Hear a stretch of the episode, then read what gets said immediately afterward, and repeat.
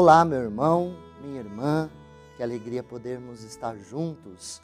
Eu sou o Padre Cleidson, reitor do Seminário Propedêutico da Diocese de Santo André, pároco da paróquia Santa Maria Gorete, na cidade de Santo André, trazendo o programa Verbum, a palavra de Deus. O que Deus tem a dizer ao nosso coração nesse dia? Vamos ouvir e acolher o Santo Evangelho desta terça-feira, da 28ª semana do Tempo Comum, no dia 11 de outubro de 2022. O Evangelho está em Lucas, capítulo 11, versículos de 37 a 41. Naquele tempo, enquanto Jesus falava, um fariseu o convidou para jantar com ele. Jesus entrou e pôs-se à mesa. O fariseu ficou admirado ao ver que Jesus não tivesse lavado as mãos antes, antes da refeição o Senhor disse ao fariseu: Vós, fariseus, limpais o, cor, o copo e o prato por fora, mas o vosso interior está cheio de roubos e maldades. Insensatos! Aquele que fez o exterior não fez também o interior? Antes, dai esmola do que vós possuís, e tudo ficará puro para vós.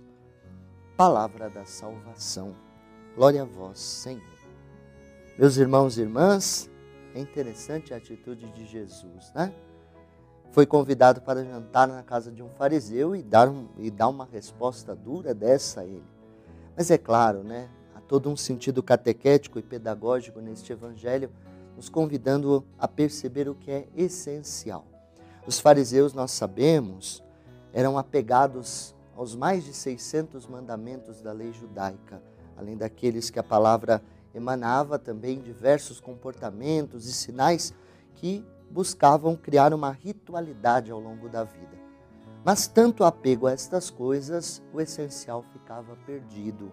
E é isso que Jesus quer chamar a atenção. Não é que lavar as mãos e cumprir pequenos rituais seja algo ruim, mas isso não pode ser o essencial. O importante é um coração que se abre ao amor e à misericórdia. Essa atenção aquilo que Deus nos concedeu como graça, para que assim possamos cada vez mais viver essa experiência de sermos testemunhas do amor que Deus tem por nós.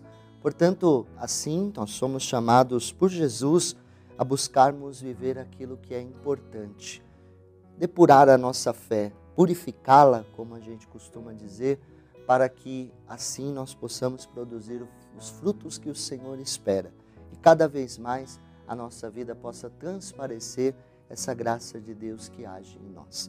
Portanto, elevemos ao Senhor nesse dia a nossa prece, a nossa oração, para que Ele nos dê sempre mais a consciência de observar o que é essencial e assim crescermos na experiência da nossa fé, na vivência da vontade de Deus na nossa vida e, é claro, cultivar o melhor relacionamento com os nossos irmãos e irmãs. Elevemos então a Deus esta oração e que nosso dia transcorra sempre como um sinal da presença do Senhor.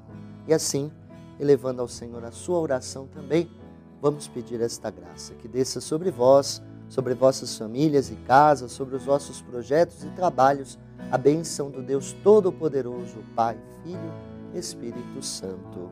Amém. Que Deus abençoe.